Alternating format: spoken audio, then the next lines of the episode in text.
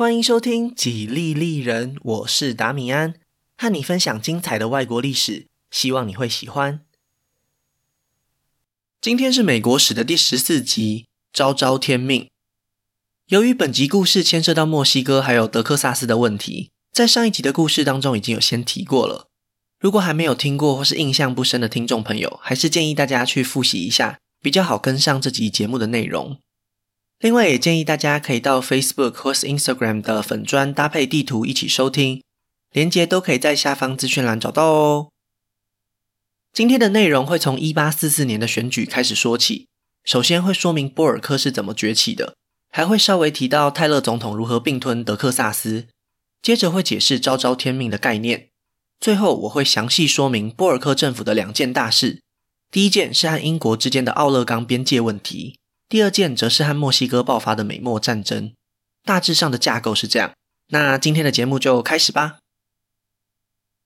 上一集说到，泰勒成为了政坛中的边缘人，辉格党和民主党都把他当作叛徒看待，所以他只好成为一位没有政党支持的独立参选人。到了这个时候，还愿意支持他的，只有在联邦政府里工作的一些公职人员。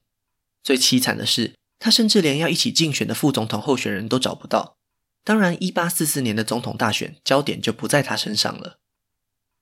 辉格党这边的提名非常顺利。当年不想浪费政治生命而拒绝副总统职位的亨利·克莱，这四年来一直都在笑想着总统宝座。而且他在国会里呼风唤雨的实力，确实也让他成为了辉格党现在最有胜算的天王级战将。所以在全国党代表大会上，他很快就获得了提名，成为了代表辉格党的总统候选人。民主党这边的问题就复杂多了。照理来说，台面上最有资历的政治人物应该是四年前被击败的范布伦。虽然他在上一次选举时只拿到了百分之二十的选举人票，不过以普选票来看，他还是有超过四成五的得票率。只要精神领袖杰克逊还愿意表态支持他，那范布伦也还是非常有机会代表民主党参选。然而，杰克逊和范布伦之间原本亦师亦友的紧密关系。却因为一项政策的意见分歧而筑起了一道高墙，挡在他们两位中间的就是德克萨斯问题。范布伦身为一位来自北方纽约州的政治人物，虽然不敢明目张胆地说要废除奴隶制度，但是他也非常清楚，如果美国真的并吞了德克萨斯，让他成为联邦的一员，那么在参议院里南北双方的均衡就会被打破。更重要的是，范布伦相信这种领土扩张的行为将会导致和墨西哥爆发一场无法避免的战争，而且美国这边也没有办法提出一个正当的理由，看起来就像是一位满口仁义道德的流氓。这些对国内外政治情势的考量，让范布伦决定公开反对并吞德克萨斯，而且就在几个礼拜以前，辉格党的亨利·克莱也发表了类似的言论。这两位最有可能成为下一届美国总统的政治人物接连表态。让南方州的民主党人看了很不是滋味，他们期待已久的计划现在看起来就要泡汤了。如果不赶快做点什么，那就来不及了。就在范布伦表态以后不久，大量的民主党成员决定收回对他的支持，就连他曾经的老长官杰克逊也不例外。他们很快找到了一位替代的人选，那就是和杰克逊一样来自田纳西州的波尔克。这位波尔克是谁呢？他曾经担任过最年轻的众议院议长，在杰克逊和范布伦担任总统时，他在国会里非常称职地扮演好自己的角色。不管是杰克逊的货币政策，还是范布伦提出的新国库计划，他都竭尽所能地去推动和支持。后来他会离开国会，也是为了替民主党重新夺回田纳西州长的职位，对民主党可以说是鞠躬尽瘁，贡献良多。不过这些都只是附带的加分条件而已。真正让他获得青睐的，当然还是他想要让美国向西扩张的野心。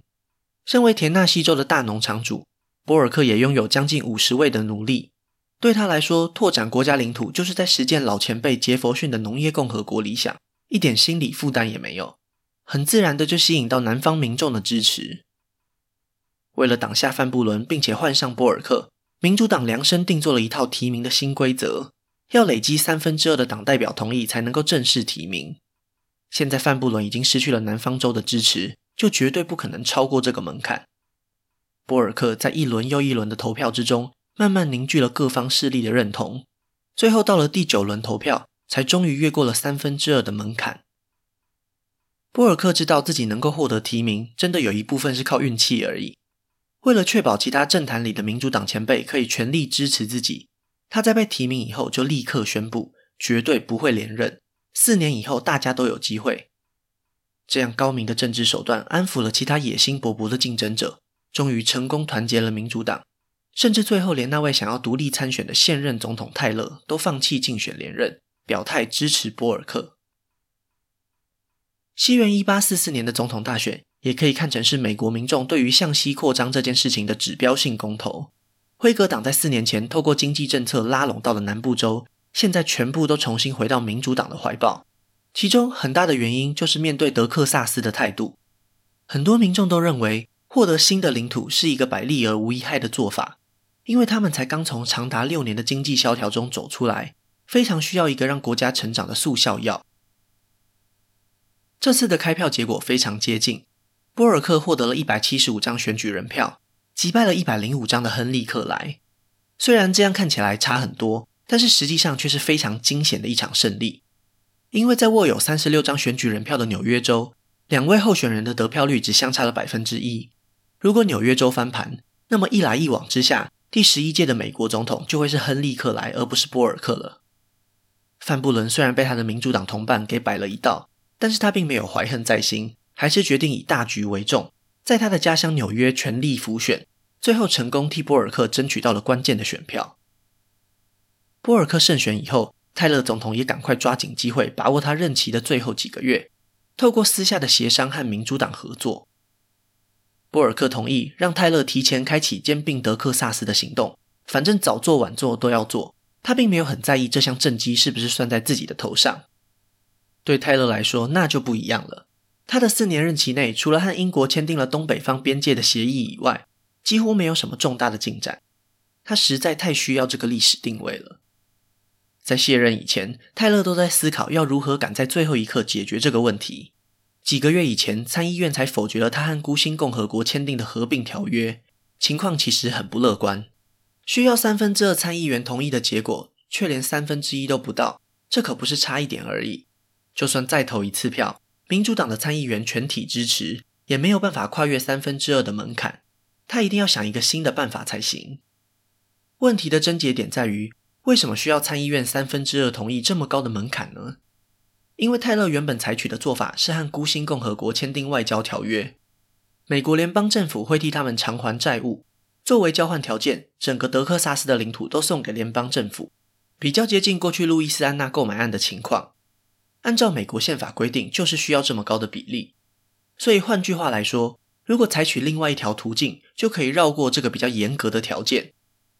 这个新的办法就是直接让德克萨斯以州的身份申请加入联邦。这样一来，就只需要参众两院的简单多数同意即可。讲白话一点，就是只要过半就好了。民主党本来就在众议院占有多数，所以只要他们愿意配合，就可以轻松通过。在参议院里。虽然辉格党人数比较多，但是其中也有一部分的代表是来自南方。权衡之下，他们还是选择了地方的利益，而不是听从政党的指示。最终就以些微的差距通过了并吞德克萨斯的决议。就在即将卸任的前一刻，泰勒终于还是以总统的身份签下了这份意义重大的文件，硬是抢走了本该是波尔克的功劳。很多民主党成员感到非常惊讶，他们以为这是留给新总统的一份大礼。没想到就这样被提前收割了。不过波尔克本人倒是没有很在意，因为他的野心才不止如此。德克萨斯只不过是一道开胃菜而已，真正的好戏还在后头。在就职典礼当天，波尔克私底下向他的亲信透露了他任期内要达到的四个目标：第一，效法范布伦重新建立由财政部管理的新国库；第二，将关税降低到最基本的门槛。第三，解决和英国在西北方奥勒冈地区的边界问题。第四，买下加利福尼亚地区。这四个目标里，前面两个是针对国内的经济政策，后面两个则是推动美国继续向西扩张的实际行动，完全符合选民对他的期待。打从一开始，波尔克就非常清楚他要怎么去利用这宝贵的四年任期，所以当他开始着手进行这些计划以后，整个政府的执行效率都非常高。一点都没有辜负杰克逊的信任。如果要说波尔克从杰克逊身上学到什么宝贵的经验，那一定就是利用媒体影响舆论的手段了。西元一八四五年的夏天，波尔克才刚上任几个月，一篇历史意义重大的文章就在一本叫做《民主评论》的杂志上刊登出来，点燃了美国民众向西扩张的野心。其实，自从杰佛逊政府购买路易斯安那以来，开拓西部地区一直都是很多政治人物提倡的计划。毕竟东边就是大西洋，而且北方又是英国政府保护的加拿大。想要获得更多的土地，当然只能往西边走。不过一直以来，很多民众都会怀疑这么做的目的和正当性。不管是杰佛逊还是杰克逊，他们给出的答案都一样：新的领土将会带动农业发展，农业发展将会带领国家走向繁荣。然而，他们也一直没有办法给出一个足以说服人们的道德主张。在多年以后，这篇杂志上的文章终于替他们提出了一个解释。可以用来合理化美国对外扩张的行动。这篇文章中，其中一个段落的大意是这样的：美国将自由的精神付诸实现，并将它拓展到整个美洲大陆上，是上帝赋予我们的神圣使命。任何试图妨碍的行动，都是在违抗神的旨意。这一段话最后被人们浓缩精简成为四个字：昭昭天命，也就是本集节目的标题。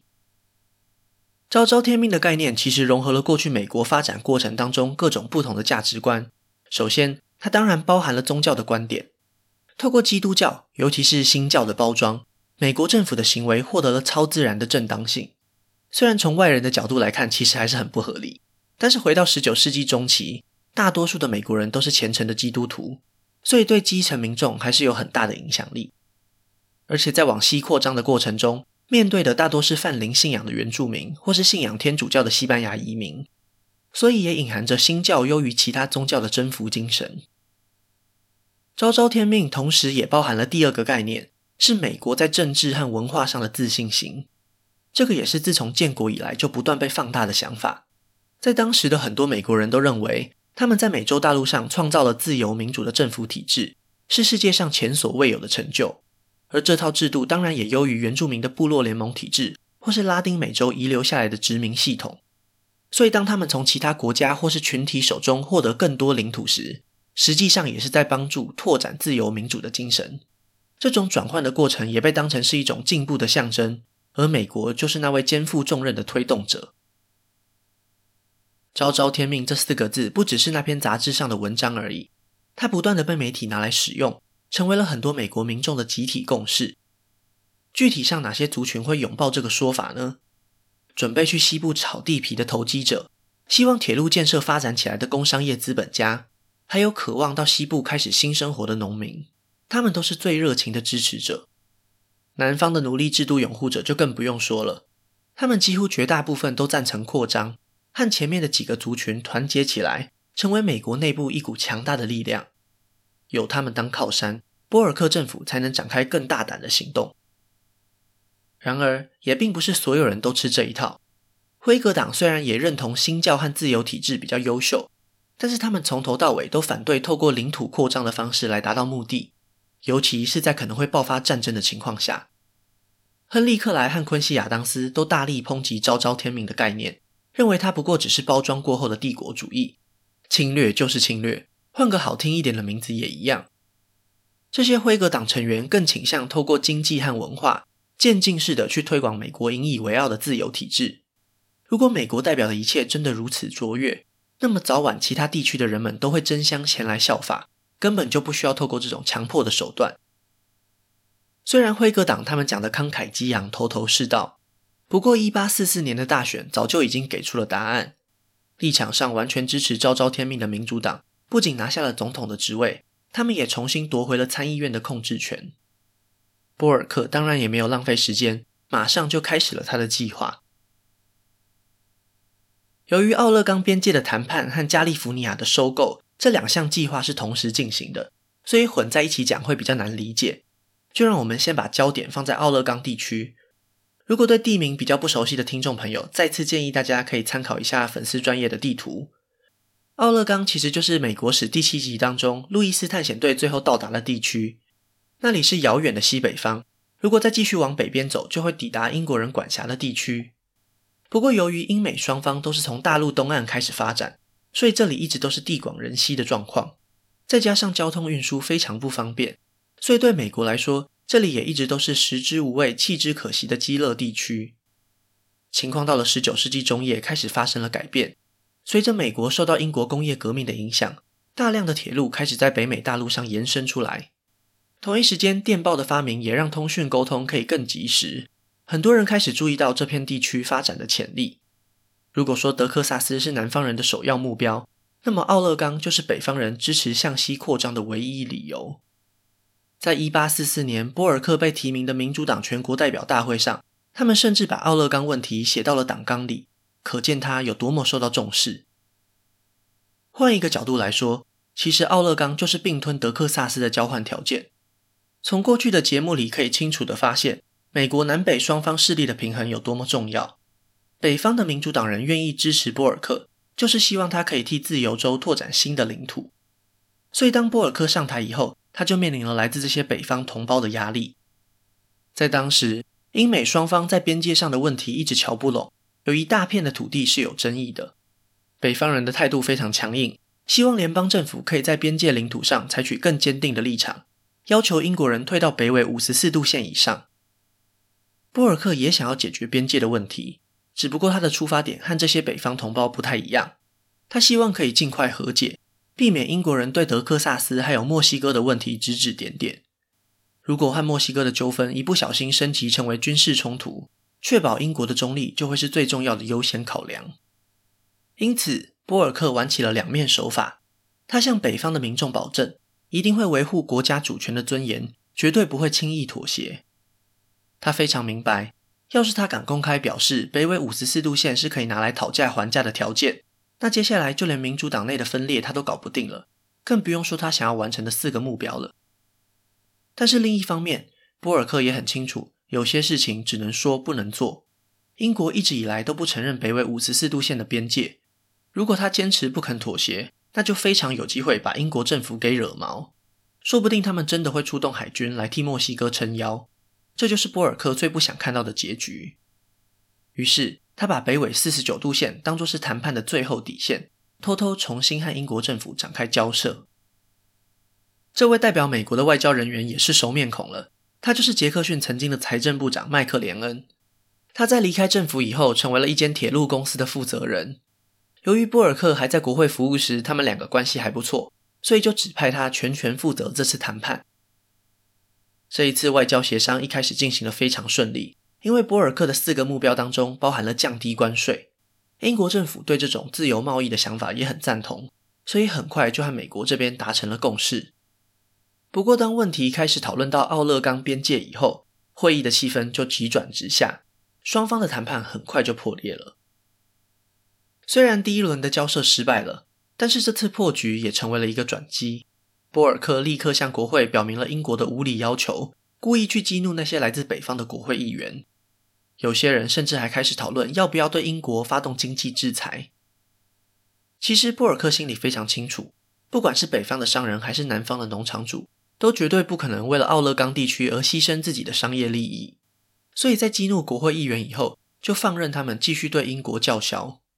而这些愤怒的声音也成为了波尔克谈判时的筹码，最后终于说服了英国代表，以北纬四十九度线作为分界，确定了西北方领土的主权分割。当这份协议送到国会时，那些来自北方的议员们傻眼了。眼前的这份文件证明了一件事：原来从头到尾，波尔克都没有把他们北纬五十四度线的主张当做一回事，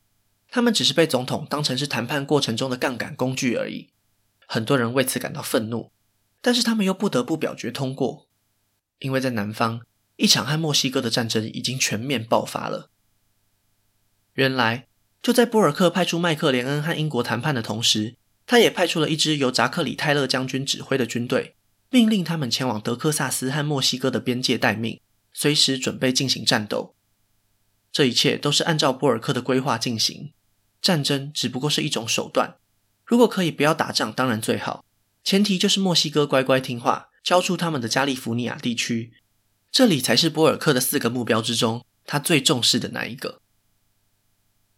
加利福尼亚就像是德克萨斯一样，过去在美国历史上是一个缺席的角色，所以在这里也必须把时间倒转一下，比较好了解它过去发展的历史轨迹是怎么和后来的美国历史衔接上的。加利福尼亚过去一直是西班牙的殖民地，在墨西哥独立以后，也成为了这个新国家的其中一个省份，其中又可以分成上下两个部分。在美国史提到的都是上加利福尼亚。墨西哥在脱离西班牙的控制以后，过去的贸易管道也跟着被切断了。这种情况让他们非常急着要重新加入世界贸易体系。加利福尼亚就是他们一个重点发展的商业地区。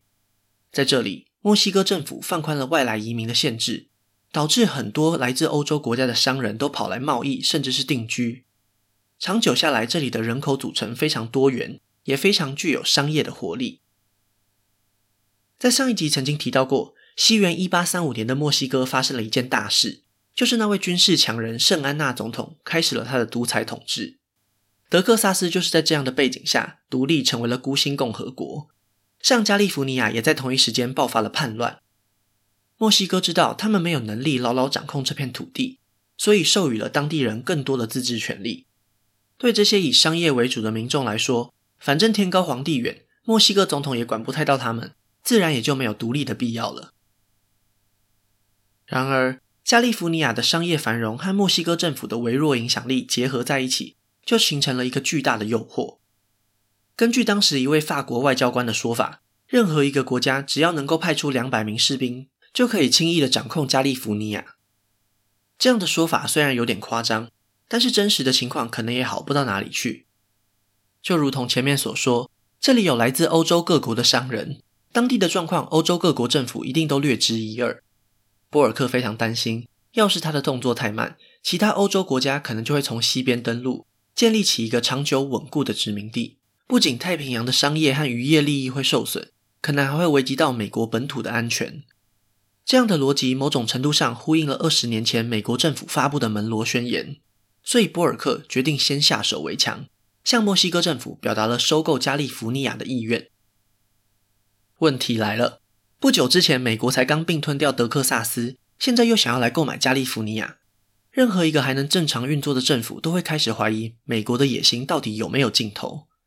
而且波尔克就是一个习惯多管齐下的总统，他一方面说要花钱买土地，另一方面又煽动加利福尼亚当地的美国移民叛乱，完完全全的激怒了墨西哥政府。墨西哥当局表示不会再接待任何来自美国的外交代表，两国的外交关系急剧恶化，而这正好也是波尔克期待已久的消息。对他来说，如果不能遵循正常管道购买，那就要赶快引发战争。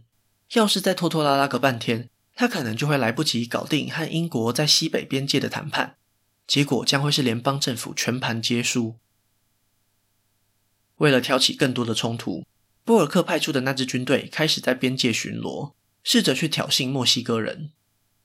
他们故意踏上了具有争议的领土边界，果然受到了墨西哥军队的攻击。当消息一传回华盛顿特区，波尔克马上就下令反击。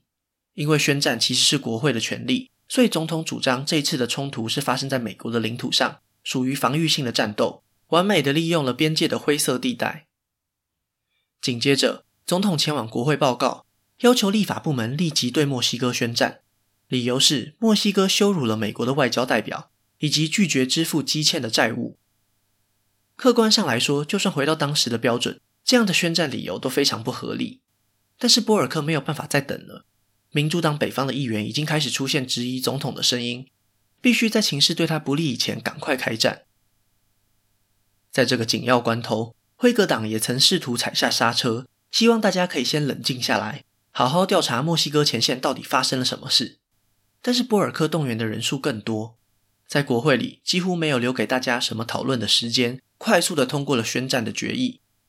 照理来说，反对党其实可以采取更强硬的行动去阻挠波尔克，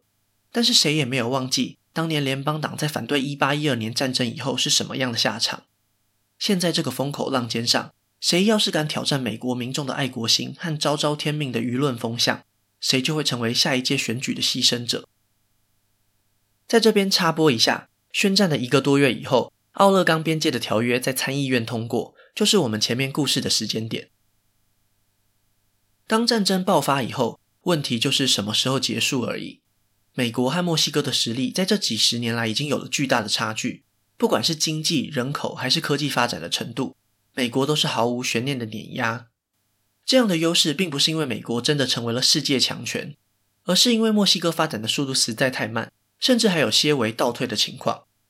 这些客观条件都让波尔克对战争充满了信心，在开打不久以后就派出使者和谈，因为他认为墨西哥应该马上就会认清现实，同意之前联邦政府开出来的条件。另一方面，美国军队里的军官大部分都是辉格党成员。波尔克也担心，激烈的美墨战争将会制造出像是哈里森或是杰克逊这样的战争英雄，反过来侵害到民主党的未来。波尔克的担心基本上是正确的。扎克里泰勒将军在前线打了几场漂亮的胜仗，为他自己赢得了极高的声望。但是墨西哥人并没有因此快速投降，相反的，他们的爱国心也被美国的入侵给激发，拿着老旧的装备在和美军拼命。这场原本预计会在几周内结束的战争，最后竟然整整拖了将近两年之久。美国同时向西边的加利福尼亚和南方的墨西哥进军，在两边都遭遇了顽强的抵抗，最后牺牲了上万名的士兵，也烧掉了联邦政府将近一亿美元的预算，付出的代价远远超过波尔克的想象。在美国国内，西南方的民众对战争保持着相当大的热情，但是在东北方，热情很快就消退了。如果要观察民众态度的转变，其中选举就是一个非常好的参考指标。在战争开始的一年后，参众两院就变天了。辉格党不断谴责波尔克发起战争，替他们争取到了不少的选票。最重要的是，他们重新把话题导向了奴隶制度。上一集也曾经提过，德克萨斯问题其实对美国来说也是奴隶制度的前哨战，但是因为奥勒冈边界的问题，抵消了人们对奴隶制度扩散的担忧。当美墨战争如火如荼进行时，奥勒冈的边界问题早就已经解决了。于是人们又重新把焦点放回到奴隶制度的身上。如果美墨战争的结果是美国将会获得一大片西南方的领土，实在很难让人不怀疑，他们全部都会成为孕育奴隶制度的土壤。波尔克面对这样的怀疑，他也实在找不出任何的理由反驳。准确的来说，他本来就没有想要去反驳，因为在他的想法里。奴隶制度是否施行，留给当地的民众自己去决定就好。这也是大部分南方人的看法。对波尔克来说，他更关心的是如何结束这场战争。美军已经占领了加利福尼亚和墨西哥首都，基本上战斗已经结束了，只剩下最后的谈判环节。他对墨西哥政府提出了相当严苛的条件，要求割让从加利福尼亚一直到德克萨斯之间的所有土地，总面积超过了墨西哥原本国土的一半。迫于无奈，墨西哥政府只能要求美国支付一千五百万美金当做赔偿。终于在西元一八四八年签下了和平条约，结束了这场由波尔克一手挑起的美墨战争。当波尔克准备卸任时，他上任时所立定的四个目标全部都达成了。以个人成就来看，他确实是一个非常有执行力的总统。他领导的联邦政府为美国带来了广大的新领土，未来有将近十个州是建立在这片土地之上。在美墨战争结束的这年年底，美国即将举行下一届的总统大选。波尔克也遵守了之前对民主党同伴许下的承诺，不再竞选连任。但是这个承诺过了四年以后，看起来就没有什么价值了，因为在这四年里，民主党为了实现波尔克的理想，身受重伤。辉格党掌控了国会，而且党内现在还有一位美墨战争的英雄扎卡里泰勒将军，他几乎就是下一届美国总统最热门的人选。民主党这边，北方的国会代表们深深的感觉到被南方人和波尔克一起背叛了。以范布伦为首反对奴隶制度的一批人就这样离开了民主党。与加拿大地区和墨西哥的边界确定以后，美国的领土范围大致上就没有变动了。然而，在人们的心中，一条无形的界限变得越来越清晰，最终将会把这个国家一分为二，划开一道长长的裂痕。那今天的故事就先分享到这里，下一集我会继续分享更多属于美国的故事。如果喜欢我的节目，可以顺手按下关注或追踪，也拜托大家到 Apple Podcast 和 Spotify 帮我评分留言，这会对节目有很大的帮助。另外，如果想要透过行动支持我继续制作节目，在下方资讯栏也可以找到小额赞助的连结哦。